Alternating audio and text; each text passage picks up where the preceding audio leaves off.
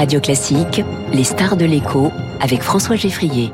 Avec Del Sol Avocat. Del Sol Avocat, 50 ans d'expertise au service de votre stratégie d'entreprise. En direct sur Radio Classique, en vidéo également sur le Twitter de Radio Classique, les stars de l'écho avec ce matin Antoine Fouché. Bonjour. Bonjour. Bienvenue sur Radio Classique, président de Quintet Conseil, ancien directeur de cabinet de Muriel Pénicaud au ministère du Travail.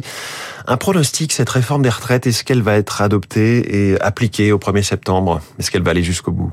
Bah, sur un pronostic, c'est oui ou non. Donc moi, je dirais à 99% de chance oui, euh, parce que euh, elle, elle, ressemble beaucoup euh, à, à, la réforme de 2010, qui était une réforme qui avait aussi repoussé. Euh, On était passé de 60 à 62 ans. 60 à 62 ans. C'était à peu près les mêmes personnes qui étaient euh, qui étaient concernées et les mêmes personnes qui étaient pas concernées. Et donc là, on peut la, la, la, réforme, elle a été quand même annoncée pendant la campagne présidentielle, donc euh, c'est toujours difficile hein, de faire des pronostics, mais on, on, a sans doute devant nous quelque chose d'assez dur, mais in fine, euh, euh, le, le, plus probable est quand même que ça que ça soit adopté. Et comment jugez-vous la façon dont le gouvernement mène les choses depuis le début? Bah, la, la, la, critique est facile et l'art est difficile. Hein, toujours, vous avez connu mais... euh, l'autre côté de la barrière, c'est ouais. pour ça que je vous pose la question. Vous bah, en avez fait des réunions de concertation avec les syndicats hein? Beaucoup, oui. et, et, et, et, et je garde un très bon souvenir de, de ça parce que euh, quoi qu'on dise, euh, la concertation, ça permet toujours quand même d'écouter, de se convaincre et de voir au moins Mais là, là où on sur est le temps gagné, sur le, le, fait d'avoir présenté plutôt en janvier qu'en décembre, sur euh, le, le, le, l'art aussi de la pédagogie hein, de ces derniers jours, de la première ministre, du ministre du Travail. Comment vous les voyez? Bah, là, là, là, on peut pas dire que la concertation ait servi à rien. Les, les, les organisations syndicales et la CFDT euh, en tête reconnaissent que certains points euh, viennent de la concertation. Euh, mais euh, non, encore, je pense que là, même si ça va aller au bout, parce que le gouvernement a, les moyens euh, de, le faire, euh, il a commis, me semble-t-il, au, moins deux, erreurs. Encore une fois, c'est facile hein, de l'extérieur, hein, mais la première, c'est que par rapport au quinquennat précédent, on a complètement changé de pied. C'est-à-dire, il y a deux ans, les mêmes personnes disaient à juste titre, me semble-t-il, qu'une réforme paramétrique, c'est une réforme injuste par nature, parce que notre système de retraite paramétrique est injuste, avec 42 régimes et 13 euh, pensions de types de pensions de reversion, euh, et on n'est pas du tout dans un système à travail égal, retraite égale. Oui. Donc il fallait faire une réforme systémique. Ça maintenant, les gens disent le, le C'était la réforme de 2019, un euro cotisé ouvre les mêmes droits pour et, tous. Et, et donc ça, on a complètement oublié, et deux ans plus tard, les mêmes disent que euh, euh, cette fois-ci, il faut faire une réforme paramétrique parce qu'elle est indispensable et nécessaire. Donc elle était injuste et, et hypocrite. Mmh. Elle est devenue indispensable et nécessaire. Problème de cohérence. Donc mmh. voilà. Et euh, on a une deuxième chose aussi, c'est qu'il y a deux mois, la réforme, elle était faite, à mon avis, là aussi à juste titre, pour dégager des marges de manœuvre sur la santé, sur l'éducation, sur la transition énergétique. Et puis maintenant, pas du tout. La réforme, elle est faite pour euh, conserver le système des retraites et éviter sa faillite. Et donc, quand sur des points essentiels en un espace de temps si court, vous racontez une chose et son contraire, c'est pas la même, c'est pas la meilleure manière. Voilà, si on peut faire une, un reproche, c'est pas la meilleure manière d'asseoir sa crédibilité et de d'emmener de, de, euh, à la fois les organisations syndicales et le pays sur un cap qui est clairement oui. identifié. Est-ce voilà. que vous en avez parlé? Est-ce que le gouvernement a raison de s'attaquer aux régimes spéciaux de la RATP et d'EDF Est-ce que c'est un marqueur politique plus qu'une nécessité dans cette réforme? Euh, C'est possible parce qu'ils s'y attaquent pas vraiment.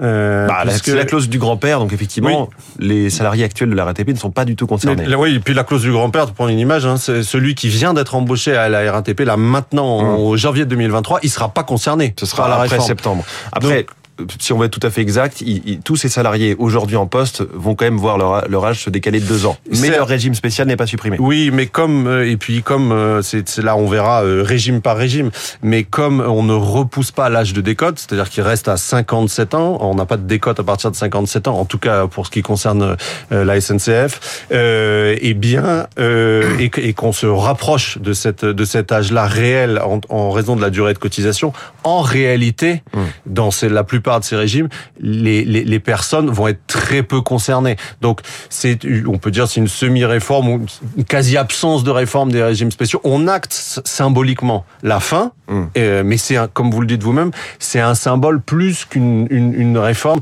qui va changer les choses euh, pour euh, la, la, les salariés de ces entreprises-là. Et je pense que c'est pour ça aussi que le gouvernement espère qu'on ait le moins de bazar possible à, la RATP et à la SNCF, parce que euh, pour pour que les gens s'impliquent, c'est de là que peut venir le plus dur de la mobilisation. Pardon. C'est de là que peut venir le plus bah, dur là où de il y a la mobilisation. C'est de là où il y a, c'est de ces entreprises-là que la, la le, le, le, bazar le plus important euh, peut, peut venir, bien sûr, parce que ça touche euh, évidemment la vie ça, quotidienne les de chacun. carburant, les raffineries. Euh, oui, les bien sûr. ouais. Mais il y a une capacité de mobilisation dans les régimes spéciaux qui est, qui est plus forte. Mais encore une fois, comme ils sont peu concernés, euh, il, il faut qu'ils soient sollicités par les centrales syndicales en disant voilà, on a besoin de vous pour faire reculer le gouvernement. Voilà.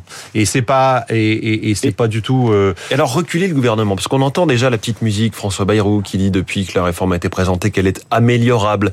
Vous vous parlez de, de, des syndicats qui veulent faire reculer le gouvernement. Vous savez comment il fonctionne. Vous vous êtes un petit peu avec, avec nous ce matin dans la tête d'Emmanuel Macron et d'Elisabeth Borne. Est-ce qu'il est déjà prévu à un moment qu'ils lâchent sur un point symbolique qui pourrait faire dégonfler la mobilisation? Est-ce qu'ils ont dans tout ce qui est annoncé des choses qui sont un petit peu en pointillé C'est pas sûr. C'est pas sûr parce que euh, ils ont déjà fait des centaines d'heures de concertation et je pense que ils ont lâché le plus, enfin ou lâché ou donné aux, organisations syndicales et à l'opinion le plus possible pour pouvoir, au moment de l'annonce de la réforme la semaine dernière, essayer d'avoir un, un, quelque chose de plus équilibré possible et de plus juste possible. Euh, parce que c'est toujours au, au, moment de l'annonce première que, que quand même commence à se cristalliser une image. Et là, comme c'était déjà compliqué, à mon avis, ils ont mis euh, quasi euh, tout sur la table dès le début.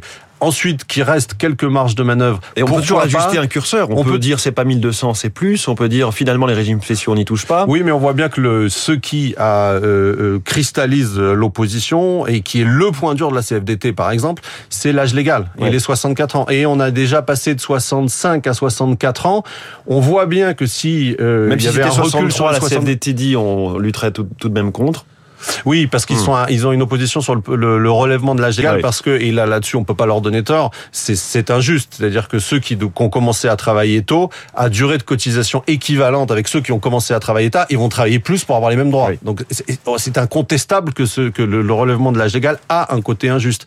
Euh, mais ceci étant, là pour pour la pour la pour pour l'ensemble de l'opinion, à partir du moment où c'est quand même ça euh, qui euh, qui cristallise, on voit mal euh, comment est-ce que sur ce sujet là, euh, il y aurait un mouvement du gouvernement. Alors qu'est-ce qu'on fait quand on est là en ce moment au gouvernement, on est directeur de cabinet euh, euh, chez Olivier Dussopt, chez Elisabeth Borne ou à l'Élysée Comment est-ce qu'on prépare ce qui se passe? Est-ce que le gouvernement va tenter de mettre des coins dans les petites divisions au sein des différents syndicats? On, on, imagine bien qu'un Laurent Berger, qu'un Philippe Martinez ne vont pas être dans la même jusqu'au boutisme dans la mobilisation. Oui, bah, ce qu'on ce qu'on essaye de faire, c'est deux choses. Hein. C'est un euh, de diviser le front syndical, donc d'écouter chacune chacune des organisations pour voir comment est-ce qu'on peut ou pas euh, faire des deals euh, avec euh, les organisations syndicales. Le problème, c'est que là maintenant, c'est un peu tard parce que la concertation, encore une fois, elle a duré déjà plusieurs mois.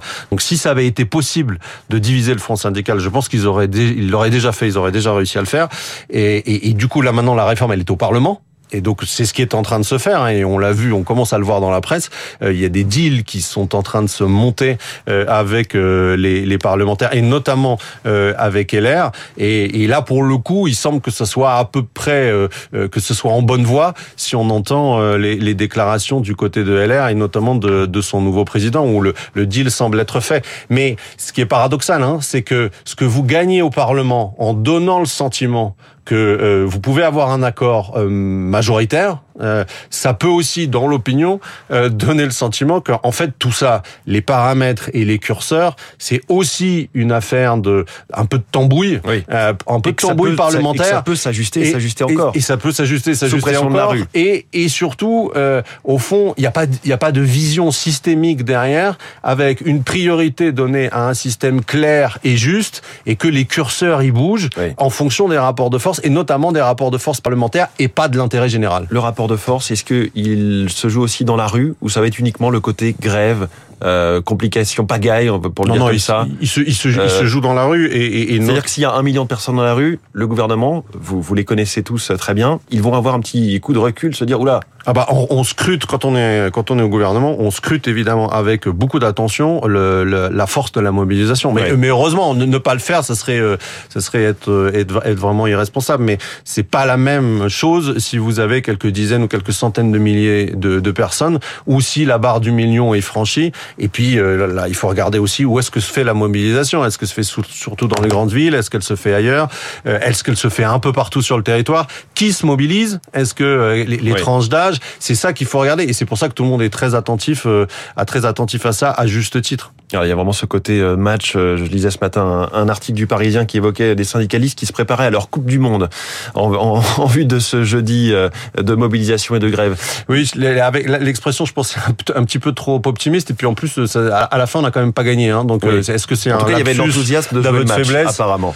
Euh, mais euh, oui, il y a l'enthousiasme, mais sauf que je, pense que c'est euh, ça va être ça va être dur hein, et donc de toute façon se, se- se- prendre ça comme un jeu, voilà, la, métaphore, à mon avis, n'est pas une bonne métaphore. Antoine Fouché, président de Quintet Conseil. Merci beaucoup d'être venu ce matin dans le studio de Radio Classique. Merci à vous. 7h24 dans un instant la politique.